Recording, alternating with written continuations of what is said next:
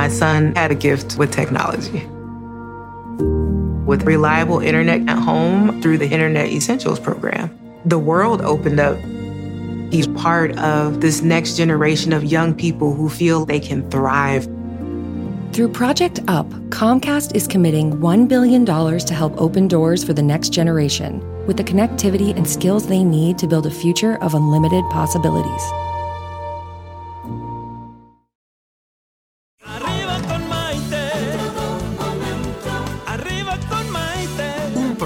Te ayuda a vivir feliz y a plenitud. Bienvenidos nuevamente a esta edición de Arriba con Maite. El día de hoy estamos platicando acerca de los valores de la disciplina y la responsabilidad.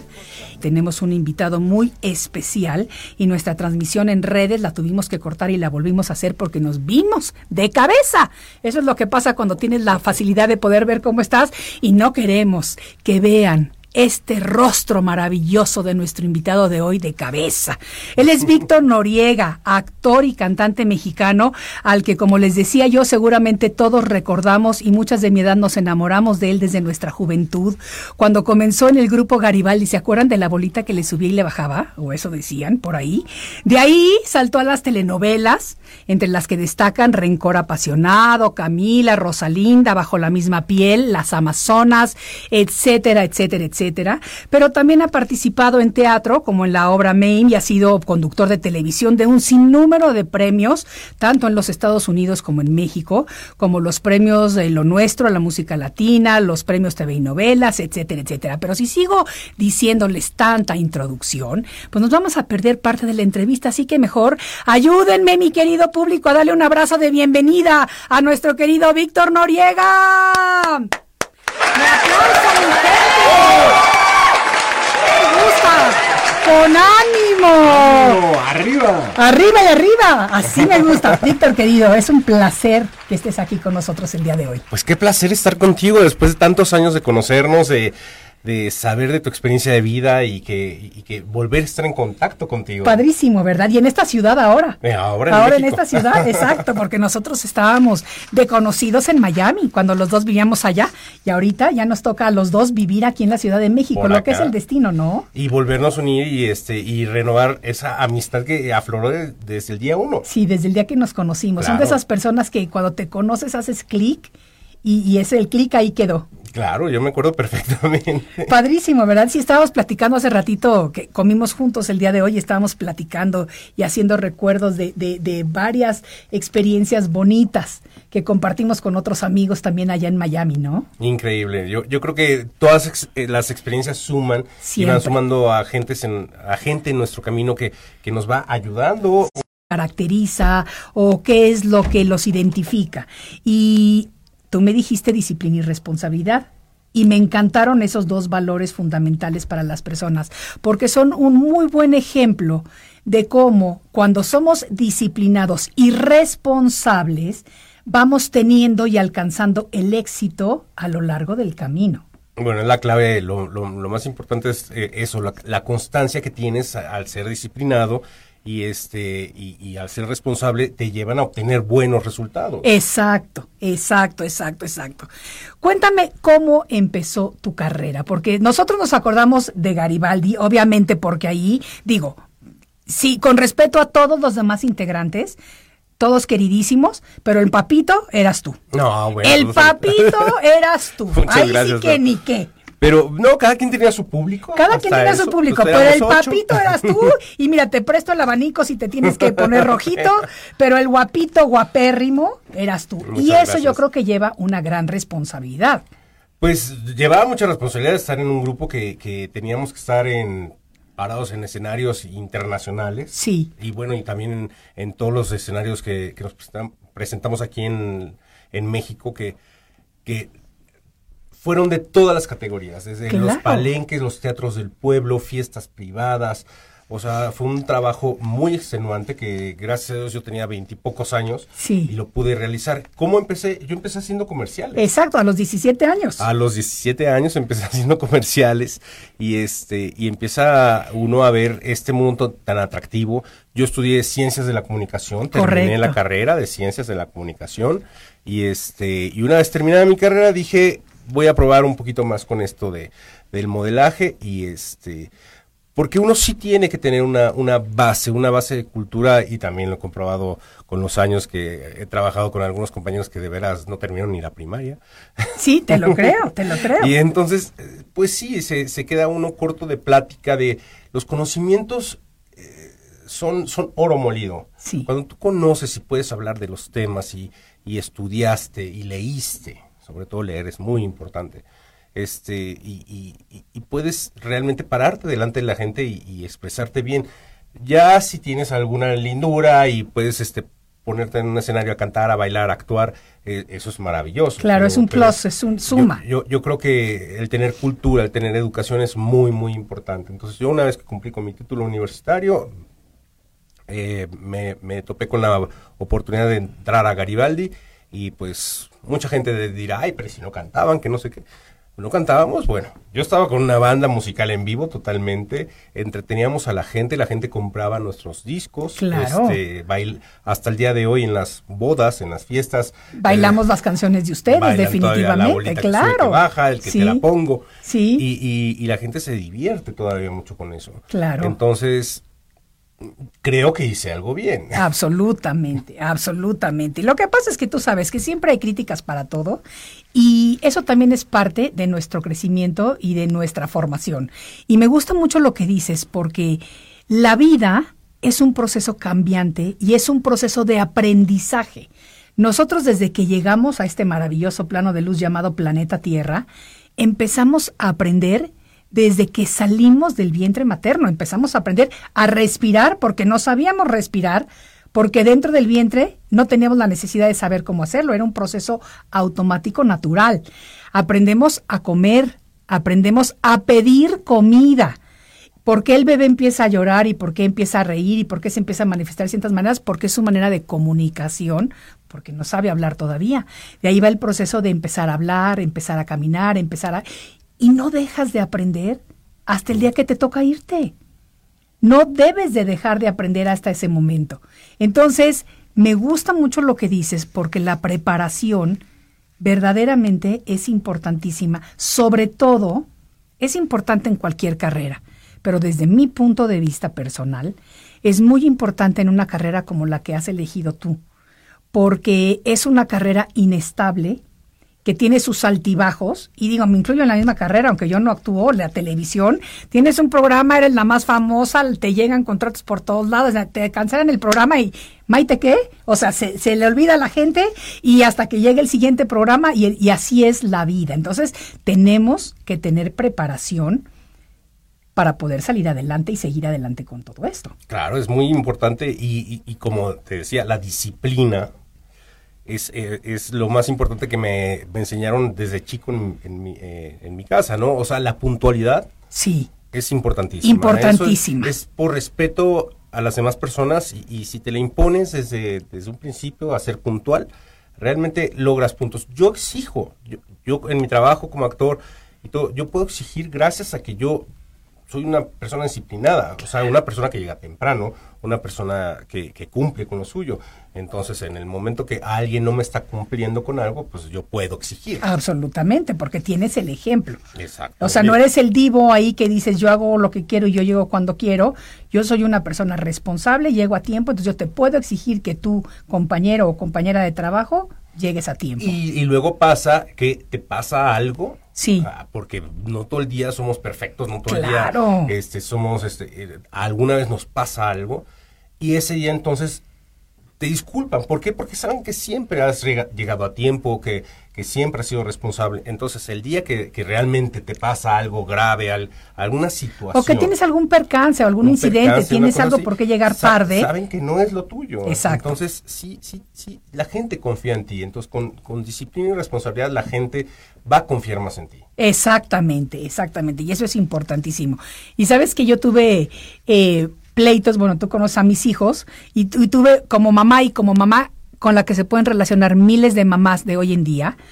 Mis hijos, con todo esto de la tecnología y con todos estos lo que se, se hacen millonarios de la noche a la mañana y demás, que son uno de cada billón de personas, aclaro, no necesitamos ir a la universidad. Yo les decía desde chiquitos, yo les dije a los dos, yo voy a sacrificarme todos estos años por ustedes, pero yo quiero que los dos tengan una educación y los dos tienen que ir a la universidad.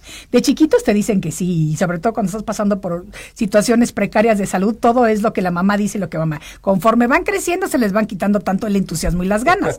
Cuando llegó el momento de entrar a la universidad, yo guardé y lo- les hice screenshots, o sea, les hice captura de pantalla a la cantidad de textos y de correos de mis dos hijos diciéndome, no necesitamos ir a la universidad. Te voy a mandar el ejemplo del fundador de Google nunca fue a la universidad y el fundador de no sé qué. Ajá, ¿cuántos Googles existen? Uno. Ok, ¿cuántos millones de personas existimos? Perfecto. Y cada vez que me decían esto, mi excusa con ellos era, yo no soy la mamá de ellos. Así que si sus mamás los dejaron, qué padre, pero esta mamá no se los permite. Ustedes me cumplen. Y me puse así a que me cumplieran y los dos me se recibieron de la universidad. Y pregúntame dónde están sus títulos universitarios. En mi casa. Porque los dos me dijeron que lo habían hecho por mí, me los dieron y los tengo yo en mi pared. Pero yo me siento muy orgullosa porque siento que es la mejor herencia que les puedo dejar a mis hijos, esa educación.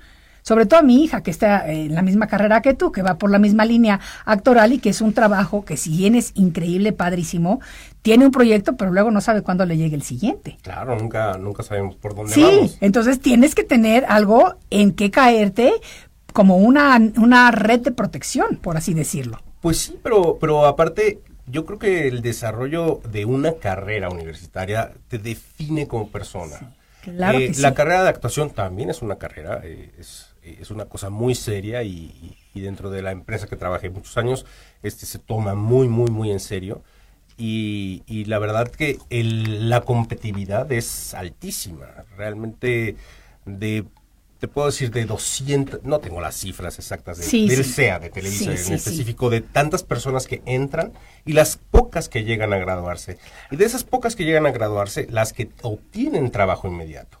Claro. O sea, y, y de, Y de las que obtienen el trabajo inmediato, las que se quedan a través de los años. pero y, y en cada generación hay uno o dos diamantes, pero que brillan muchísimo y que los tenemos en, en las pantallas triunfando porque, porque son esos, son, son gente que cumplieron sus metas y, y para llegar a- al SEA hay que tener una disciplina. El señor Cobo, por ejemplo, una persona que exige muchísimo, Sí. muchísimo, una persona súper exigente, demandante, los maestros, bueno, y, y unas clases de veras eh, extenuantes. Pero y si no sabes bailar, cantar, este y actuar, bueno, ni te pares ahí, porque de veras te lo exigen y lo tienes que hacer al 100 y llegar puntual a las 7 de la mañana, 8 de la mañana eh, y, y donde no llegaras te corrían. Sí. Y así sí. fueras el más guapo, la más bella, la más buena.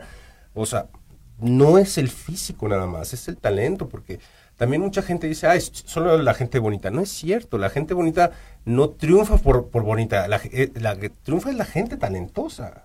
Y la gente trabajadora, la gente disciplinada, la gente responsable. La, la gente que vende discos es porque tiene una excelente voz. Entonces, eh, eso es lo que vende. Entonces, y, y- y tu trabajo dice mucho de ti. Pero sí, eh, eh, también he, he- tenido caso de trabajar con compañeros que no son disciplinados, Sí. que no son responsables, que llegaban tarde y todo, y, y les llegaban a poner multas. Claro. Eh, o sea, sí los sancionaban, les, les descontaban una buena parte. De, porque hay que meter a, a la gente en cintura. Oye, no te creas ni una diva y exijas la ropa y todo. Había compañeros, por ejemplo, que de, de veras se ponían a exigir unos trajes de marca y todo. Y uno lleva sus zapatos. Oye, pero póntelos con unos zapatos decentes, no con esos zapatos de dos pesos, ¿no? Si quieres mucho traje, mucho traje, pero traje, piensas pero- que el zapato no se te va a ver. O sea, el zapato se ve exiges, también, exiges, sí, o sea, exacto. ponte a, ponte a- a- y, y es parte de la disciplina, el, el, el- el- el de veras, el ser coherente con lo que pides Exacto, exacto, y, y este y con lo que das. exacto, absolutamente. Y déjame preguntarte una cosa, ¿tú desde qué edad tenías esa inquietud, esas ganas de trabajar en televisión? ¿O fue algo que de repente pasó, o, o la suerte, o cómo fue? Porque, por ejemplo, yo sé que tú vienes de una familia de muchos hermanos. No sé si en tu familia hay talento artístico anterior o si tú fuiste el primero. O sea, platícanos eso. Bueno, mira, o sea, tengo nueve hermanos. Sí, yo sé. Y, y- y de veras, este, nadie, ni primos, ni tíos, nadie en el medio. Este, ahora, yo recuerdo que en el primero de primaria, la maestra dijo, dibujen lo que qui- quieren ser de grande, y, y yo me, me dibujé como cantando y con un par de... ¿De veras? ¿Así te Te lo dibujaste? juro, ojalá tuviera el, el- Sí, el dibujo. sí, sí, sí. Pero sí, yo me dibujé así. Pero no es una cosa que perseguí. Luego, pues, luego quise ser biólogo marino, luego quise ser arqueólogo. Me encanta la, la arqueología, me encanta la historia. Entonces, de repente, pero ya después me fui eh, perfilando como comunicador. Yo lo que quería era ser un conductor de televisión.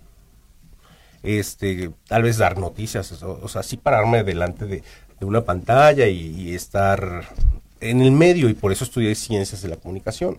Pero ya después llega una oportunidad como te dicen, oye, ¿quieres entrar a, a- Garibaldi? Este, y yo dije, bueno, pero yo no, no, no, no estoy en, la, en lo del canto ni, ni el baile.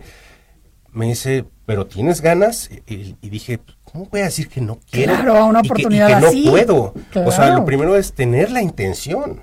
Ajá. Entonces, por supuesto que dije, le entro, le entro y le entro con ganas. Y, y si le vas a entrar es con responsabilidad, con disciplina y a entrar a cuadrarte. Y, y era una cosa muy exigente y, y creo que lo logré.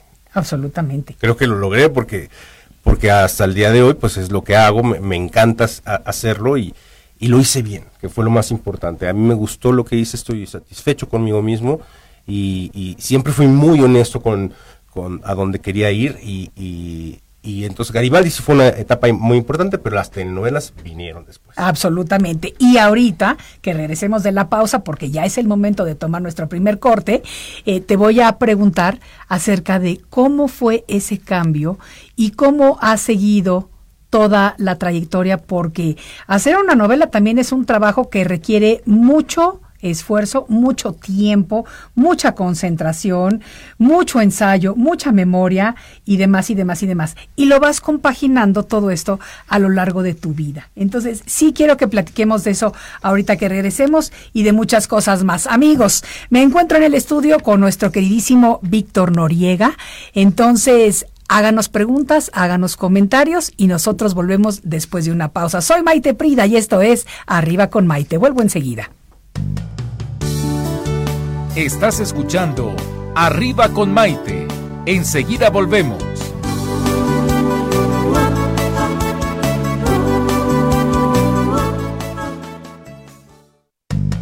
Hoy ya es un día lleno de alegría, desde México te invito a vibrar.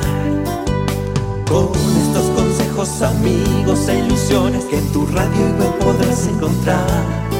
Es el momento de conocernos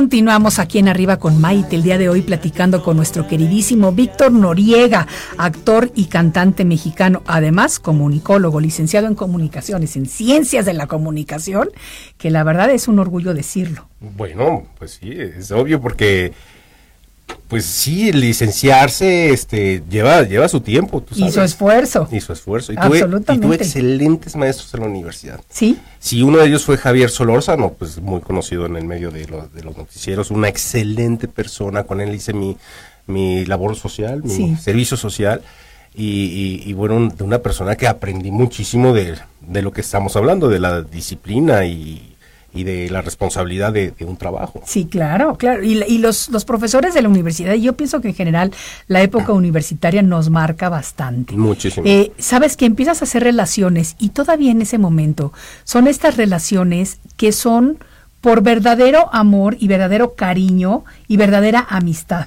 No son estas relaciones de que porque me conviene, porque me va a abrir una puerta, porque me va a dar un trabajo. No, son relaciones puras porque estás conviviendo con personas llenas de ilusiones, de sueños, porque todos somos idealistas en el momento en el que somos jóvenes. Todos queremos que y sabemos y creemos y, y aseguramos que vamos a triunfar y que vamos a llegar muy lejos y estamos aprendiendo a descubrir el mundo. Entonces son relaciones que, que realmente marcan y nos quedan para toda la vida.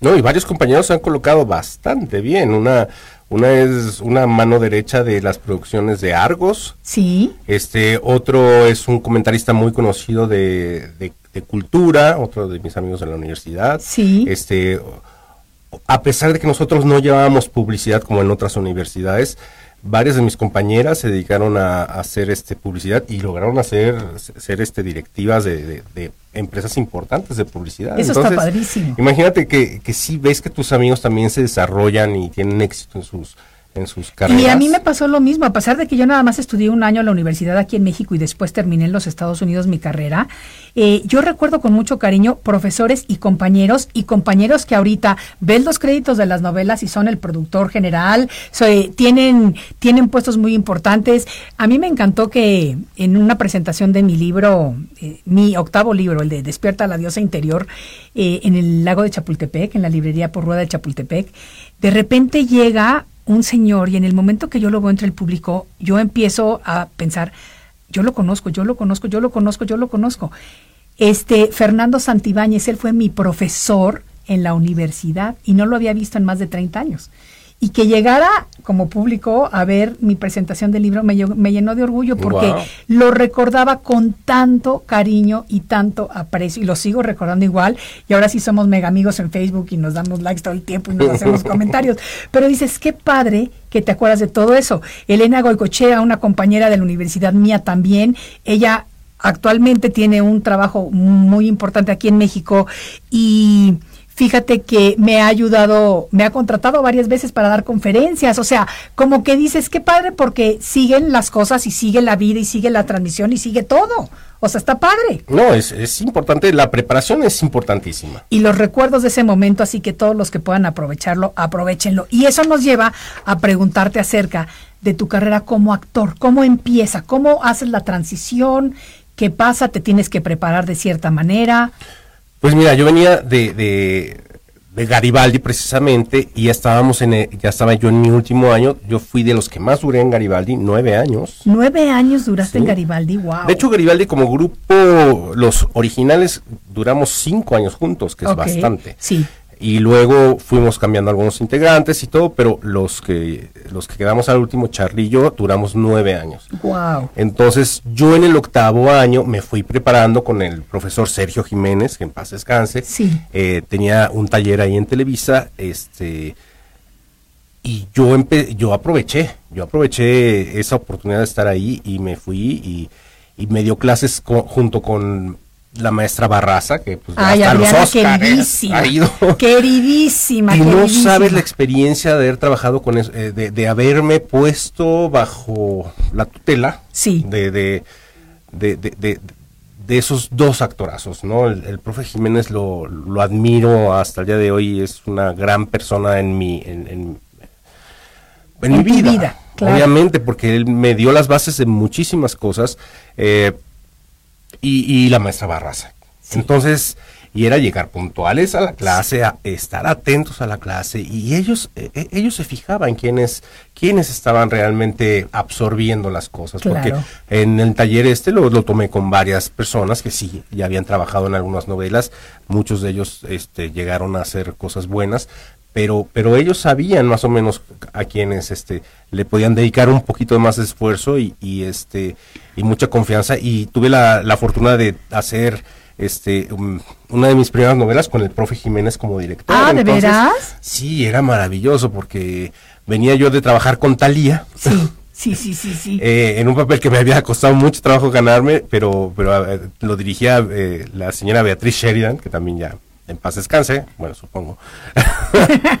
y este No te me pongas rojo, no te me pongas rojo. y entonces este venía de, oye, era una, una mujer muy difícil, muy exigente como directora y, y me ponía nerviosísimo, entonces y, y Talía ahí sí fue una muy buena compañera de trabajo. ¿Cómo llego yo a esto? Pues haciendo castings también para, para mis primeros papeles. Este, llego a, a ser rencor apasionado y yo audicioné para que me dieran un personaje. Cualquier cosa era buena, obviamente. Claro, claro. Y de repente me dicen, no, te quedas con el coprotagónico. Yo, espérenme, ¿están seguros? Y en un momento dado se quedaron sin protagonista porque eh, Carlos Ponce, Sí. eh, a la mera hora no acepta el proyecto y de repente dicen pues que Víctor haga el personaje principal. Bueno, yo me fui de espaldas, dije, pero, pero, ¿de dónde?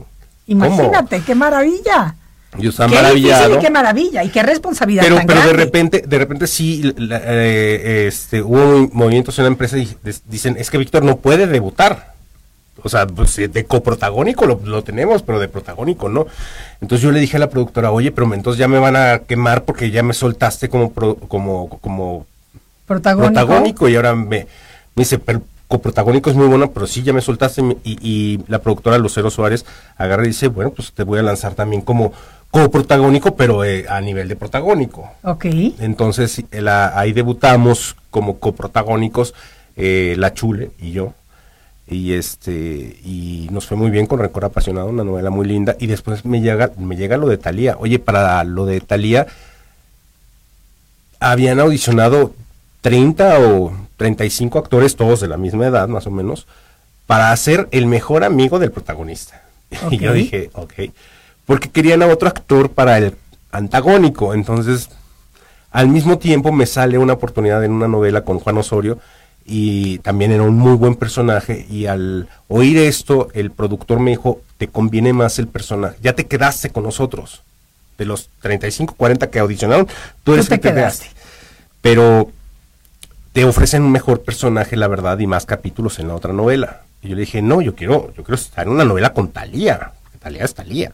Entonces yo, es una figura a nivel internacional importantísima. Claro. Entonces me dice, bueno, entonces te vamos a dar el personaje antagónico.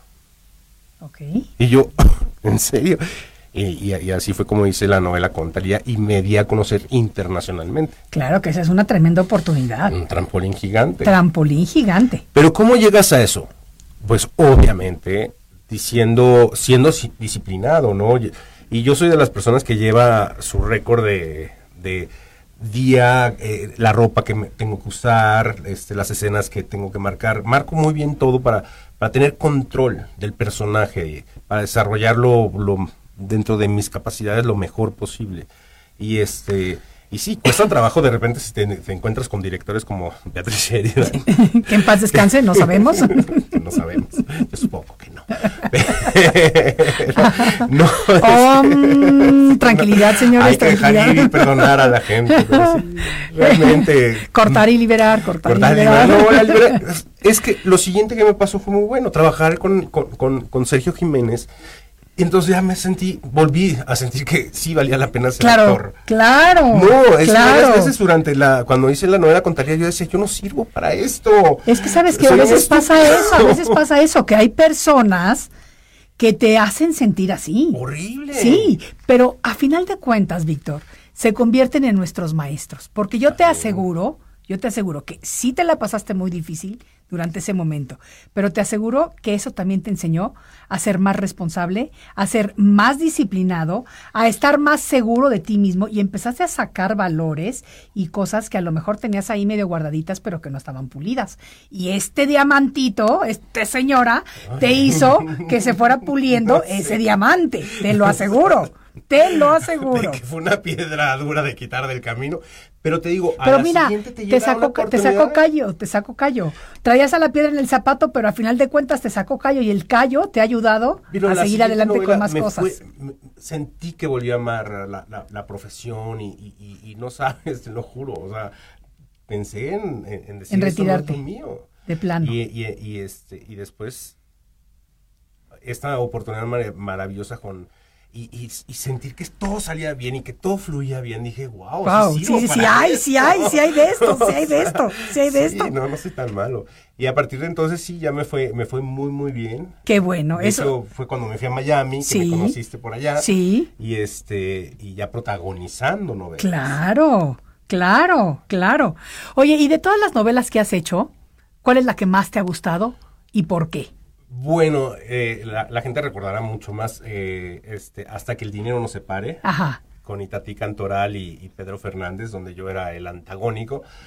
era divertido. Es una novela, cuando una novela está bien escrita y fluye, y el personaje te entra y, y, y tú lo haces realmente, te adueñas del personaje, es increíble. Sí. Entonces, este era un personaje tan, tan cínico, tan cínico, tan, tan divertido. Ajá. Y entonces actuarlo me parecía para muy sencillo. Yo entraba en el personaje y le, y le creé un lenguaje y al rato los escritores ya metían lo que yo le había puesto al personaje de mi cosecha. Eso está porque me lo superdivertido. dejaban hacer y, y hice muy buena este química con mi director eh, Foyu, Víctor Foyu, mi tocayo, este, y con Lalo el Mimo. Entonces, realmente hacíamos muy, muy buena, muy buena pareja. Este, hacíamos lo que queríamos ahí en el, en, en el, con los personajes, y eso funcionó, y la gente lo veía. La gente lo me felicitaba en la calle, hombres y mujeres. Me imagino, me imagino, Con me imagino. éxito. Entonces, esa fue la que más te ha dejado huella o que más Sí, te ha gustado que recuerdas así con muchísimo cariño. Me ha divertido mucho. Oye, y por ejemplo, ¿cómo ha sido el apoyo de tu familia en todo esto? Porque también la familia es importantísima y si no ha habido personas dentro del espectáculo en tu familia, pues también se puede convertir de repente en que les da susto, les da miedo, te apoyan o no te apoyan. ¿Cómo ha sido todo? No, mira, yo este, me quedé sin papá a los siete años, eh, murió por un efisema pulmonar, pero este, mi mamá se tuvo que hacer cargo de 10 niños, De, qué barbaridad. de todas las edades. Qué bárbaro, me Desde imagino. adolescentes hasta bebés prácticamente. Me imagino. Lo que quise hacer es no dar, no ser una carga nunca para mi mamá. Entonces, yo trabajé desde los 16 años, 17 años, empecé a trabajar y a buscarme los anuncios o a, vender hamburguesas. Hacía muchas cosas yo. Pero no quería ser una carga para, para, para, para mi mamá. Eso Algo muy claro. maduro para un niño tan joven, la verdad. Porque realmente eso habla de los buenos valores que había en tu familia y de, y de, y de los buenos val- valores que les inculcaron tus padres desde pequeños. Sí, no dejar Sí. de estudiar, trabajar, este, Ser responsables. Ser responsable. Es que yo me ganaba, si, si yo llegaba con buenas calificaciones, me ganaba la confianza de mi mamá. Entonces, Claro. estudiaba el doble. Claro. Llegaba con mi boleta eh, de buenas calificaciones y mi mamá me daba permisos. Porque además dentro de todo, pues tienes que competir por el cariño, por el momentito, por la atención de tu mamá. No, yo, yo nunca he sido de esos de... Yo creo que todos los hijos siempre competimos consciente o inconscientemente y yo creo que cuando hay- mientras más hijos hay, pues más dura es la competencia. No, yo, yo, yo estaba muy feliz con... Soy un hermano muy sándwich, entonces este, estaba muy feliz con mi situación. Qué padre, vamos a platicar de esto y demás ahorita porque tengo que tomar una breve pausa, pero se está poniendo interesante la conversación. Regresamos en un momentito con nuestro queridísimo Víctor Noriega. Esto es Arriba con Maite y ya volvemos. Estás escuchando Arriba con Maite. Enseguida volvemos.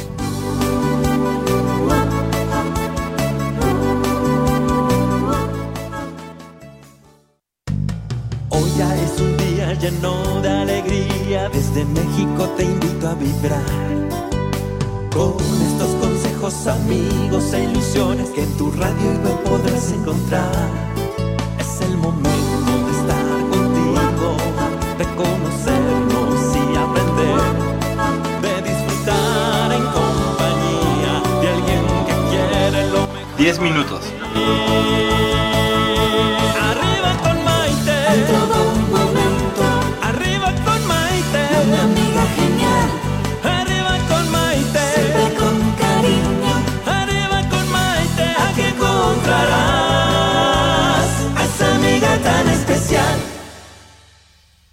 Regresamos a Arriba con Maite con nuestro querido Víctor Noriega y si ustedes supieran de lo que uno se entera en las pausas comerciales, bueno, les va a encantar. Me acabo de enterar de que Víctor era súper travieso de niño, porque estábamos hablando de que si competía o no competía por el cariño de su mamá, o por la atención, más que por el cariño, por la atención. Y me acabo de enterar que era tan travieso que pintaba la cara de sus hermanos con grasa de zapatos mientras los hermanos dormían. Yo creo que yo te hubiera alucinado, Víctor, o sea, te hubiera alucinado. Yo me divertía mucho y pasé una muy buena infancia, pero sí, no, para nada competía con mis hermanos. Y, y sabes que nunca es, he competido en el sentido de cuando me ha tocado trabajar con, con otros eh, con otros compañeros artistas que, también son muy guapos y, buen cuerpo y todo eso. Al contrario, es unirse, es compartir, es cuidarnos entre nosotros. Sí. No es envidia ni yo no, no, no voy a brillar más que tú. Yo tengo yo llegué aquí por mis méritos propios, porque se llega por méritos propios. Claro. Y este y uno tiene que que brillar, con su luz propia. Y entonces nos si tú brillas muy bonito, pues al contrario, quiero saber por qué brillas. Claro. Claro, porque tú sí eres un poco más evolucionado y estás eh, con la convicción de que la unión hace la fuerza. La unión. Y hay muchísima gente dentro de esta industria y de muchas más eh, que piensa que si dividen van a vencer. Y no es así. Definitivamente cuando nos apoyamos y nos damos la mano y compartimos tips o compartimos, entre comillas y subrayados, secretitos que nos pueden ayudar a ser mejores personas, entonces esa luz se va como expandiendo y vamos fortificando y fortaleciendo las relaciones y nuestra persona también. Y eso me pasaba cuando yo era chiquito y de hecho hasta el día de hoy creo que soy el hermano menos conflictivo. Oye, somos nueve personas, o sea, somos diez personalidades, entonces, más mi mamá. Entonces todos piensan diferente. Claro. Yo, por lo menos yo trato de ser bastante Zen, centrado, este amigable con mis propios hermanos y si hay problemas entre ellos pues tratar de no, no me meto entre ellos pero tratar de escuchar las dos partes claro ser como más objetivo lo mismo y, y, en el trabajo me pasa igual o sea ayudar a la gente no ¿Por qué ponerle el pie a otro? Sí, no para nada. Pero la pregunta de la familia empezó porque yo te dije si te apoyaban, si estaban contentos, cómo se sentían. Platícame un poquito de eso. Pues obviamente sí, eh, pues cada quien en mi familia siempre ha sido muy independiente, por lo mismo que nos faltó la figura paterna y cada quien se tuvo que ir rascando con sus propias Como uñas. pudo, sí. Porque pues mi pobre madre tampoco podía con todo. No, Entonces, este, pero pues cuando yo empecé a hacer mis cosas, pues estaban contentos, decían, ay, pues va a ser como cuando hizo un comercial, a hacer algo pasajero. Pero y, con el tiempo pues, les ha dado mucho orgullo porque pues sí, sí los, o sea, saben que hice y que hice muy bien mi trabajo. Claro. Y siempre me han apoyado y mi mamá es la más orgullosa, obviamente, pero, pero está orgullosa no nada más de mí, está orgullosa de todos sus hijos. Claro. Claro. por igual. O sea, ahí sí no puede. Ella es la que tiene problemas, no yo. o ella dice que está orgullosa por igual. ella es la que tiene que demostrar igual cariño por todos y le cuesta mucho trabajo a ella. Me imagino, me imagino. Entonces, esta pregunta se la deberías hacer a ella porque.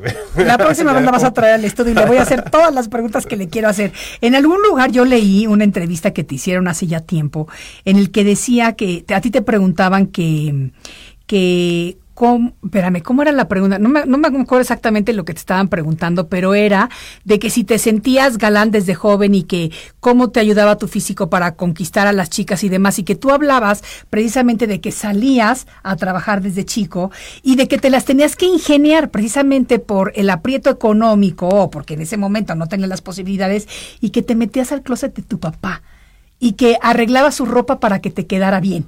Claro. Ay, cuéntame eso porque esto es maravilloso. No, porque pues uno no, oye, uno empieza a salir a los 16, 17 años ya a las fiestecitas y se quiere ver uno pues guapo y esas cosas. Y, y, y, y, no tiene ropa, y yo no tenía ropa. Claro. En serio. Sí, te lo creo. Entonces sí, me metía al closet de mi papá y sacaba dos o tres cosas. Y era la época de las sombreras. Sí. Eso facilitó muchas las cosas. Yo era un flaquito, era un esparraguito. Sí. Entonces, le ponía unas sombreras a los sacos, era como pues, la moda un poquito pachuca, ¿no? Sí, exacto. Entonces, pero, pero estaba muy padre porque sí me quedaba la ropa bien, y me divertía mucho creando un poquito de esas cosas y, y, y, y, de veras tratando de ir a los sitios donde no cobraban cover. Oye, a veces iba y me metía a la discoteca, se metía mi amiga, que no cobraban las mujeres, y con un plumón ella se salía y con un plumón repasábamos el sello que nos ponían en la discoteca y nos lo y me lo calcaba. Entonces Ay, no yo entraba como que ya había entrado. Sí, no pagaba la entrada. Fíjate, eso. No, no lo hagan. Qué ingenio, qué ingenio. No, y así mucho y no y, no no obviamente no consumía ni un refresco porque no tenía, pero me encantaba ir a bailar y, todo. O sea, pues tienes 17 años y tienes las hormonas arriba. Claro, y tienes ese espíritu de que quieres conocer, saber, aprender, ver, pues disfrutar. Claro. Pues sí, no, o sea, así como a duras penas conseguíamos el permiso. Exacto, exacto. Pero, pero este, sí, son épocas que tiene uno que ir aprendiendo a, a, sortear. Claro. Y, y que vas aprendiendo pa- paso a paso y a golpes, o sea, a golpes de la vida vas aprendiendo también y vas conociendo. Pero también con mucha, con mucha suerte en ese sentido, porque sí, este, son cosas que vas deseando. Una, una vez yo iba caminando por Mazarik, había una peluquería muy famosa y este, y había un, una fotografía de, de pues, un modelo y decías, híjole, qué padre estar ahí. ah, ah, wow, eso es, eso es lo máximo. Te juro que tres meses después, la foto que estaba ahí era mía. No me digas. Te lo juro. ¿Y cómo le hiciste? pues empecé a modelar y este y ah no junté mi junté, eh, ya estaba yo empezando a modelar y junté mi dinerito que yo estaba trabajando duro y tupido este vendiendo hamburguesas y este y junté mi dinerito Y te fuiste a cortar el pelo cortar ahí. el pelo ahí. y él mismo el dueño de la peluquería me dice no te gustaría hacer unas fotos y yo bueno no, cuando, cuando me atendió el dueño de la peluquería en primera, yo pensé que era un asistente y dije, no, yo quiero que me corte el mero Sí, pelo". claro, claro, ya junté, ya me costó trabajo, ya por lo menos. Pero no, resulta que sí era él el mero mero. Me dice, y me gustaría hacerte unas fotos. Sí. Wow. Y ahí fue mi primera aparición en fotografías. Fíjate, qué bonito. Sí. Y, y es lo que yo digo, cuando uno le lanza al universo con esa intención lo que quiere conseguir, el universo te lo regresa. Eso porque tienes la verdadera intención que surge desde tu corazón. Hay que pedir las Ah, pero pidan las cosas correctamente, porque a mí me ha pasado también que Sí. las he pedido, pero. A medias, no, a no, medias, no a que medias, sino a incorrectamente. Así, a ver, porque ¿sabes por qué? Se me han cumplido todas. pero de lo digo, puedo "Dios creer". Lo pedí así, pero eh, podría. Tengo que ajustar Tengo que hacer ajustes que no hice. Tengo que exactamente, eso es precisamente de lo que Luego habla te cuento unas buenas que he pedido, eh, que se me han... sí se me han concretado, pero no del precisamente de la manera que las pedí. Eso es lo que quiero que platiquemos. Pero dime, ¿en dónde te puede seguir la gente? ¿Qué proyectos tienes ahorita? Platícame, dame tus redes sociales primero que nada. A ver, es en Twitter, estoy como Víctor Noriega, Ok. todo junto. También en Facebook aparece mi perfil, el- es el primero. Hay, hay un filipino que toca muy bien el jazz allá en Vancouver, pero Que no se llama yo. Víctor Noriega, llama pero es muy Noriega. diferente físicamente. Sí, fíjense bien que no, no, que no no soy el oriental. Exacto, exacto. Este, ¿y qué más? En, ya? ¿Y en Instagram? ¿En Instagram? Ah, en Instagram también, Víctor Noriega, arroba Víctor Noriega. ok. Y todo perfecto. Padrísimo. ¿Qué proyectos tienes No ahorita? publico mucho en Instagram, pero prometo hacerlo porque estoy con una amiga viendo unos tratamientos, este, que pueden funcionar para, para pelo, para cara y todo esto y podemos, este, algo Diversificarte un poquito más. diversificar un poquito Eso más. está padrísimo porque entra la parte empresarial tuya. E incluso sí hacer un poquito nuestra página de Facebook con tratamientos y cosas reales, ¿no? De que se vean los resultados en la gente. Pues maravilloso, ya Y cuando lo nada tengas en vienes nuevamente aquí al programa, al programa y, y- y lo, lo anunciamos para que la gente Eso- lo eso conozca. viene. Claro. Y este, y en el plano profesional, pronto con mi amiga Lorena Velázquez, nuestra amiga. Nuestra queridísima amiga Lorena Eh, Velázquez. vamos a hacer una, una miniserie para Netflix este, en Monterrey. Es el es la primadona de, de un productor muy conocido allá. Qué Y, bueno. este, entonces vamos a ver que sea, es una comedia divertida. Yo, yo, yo he evitado muchos proyectos que son de narcotráfico. sí. Este, la gente dice, oye, es que no, no, no te hemos visto en un rato en televisión. Es que a mí no, perdón, Sí. sí, yo estoy en contra de la violencia, Yo estoy también. en contra de, Yo de que también. Y estamos aplaudo, exaltando. y aplaudo que muchas veces te quedes sin trabajo Me he quedado por sin no trabajo tomar por un proyecto así. Eso lo sí, aplaudo. pero no, no estoy de acuerdo con Sí. eso. Este, no es una cosa que yo consuma y no me interesa. Perfectísimo. Me- te, te lo aplaudo y te agradezco enormemente. Desafortunadamente se nos ha terminado el tiempo, pero te agradezco que hayas compartido todas esas anécdotas con nosotros. Nos faltó tiempo, así que te comprometo a regresar nuevamente al programa para seguir hablando de todo, para presentar tus nuevos proyectos y ya demás. platicaremos más. Ma- mucho más y muchas, muchas gracias de veras por estar aquí con No, nosotros, Víctor, te quiero mucho. Y a todos ustedes, amigos, muchísimas gracias por regalarme lo más valioso que tenemos los seres humanos y que es precisamente nuestro tiempo. Soy Maite Prida desde la Ciudad de México y mucha luz para todos. Esto fue Arriba con Maite. Arriba con Maite. Arriba con Maite. Un programa que te ayuda a vivir feliz y a plenitud. Arriba con Maite. Aquí encontrarás a esa amiga tan especial. Across America, BP supports more than 275,000 jobs to keep energy flowing. Jobs like building grid-scale solar energy in Ohio and producing gas with fewer operational emissions in Texas. It's and, not or. See what doing both means for energy nationwide at bp.com slash investing in America.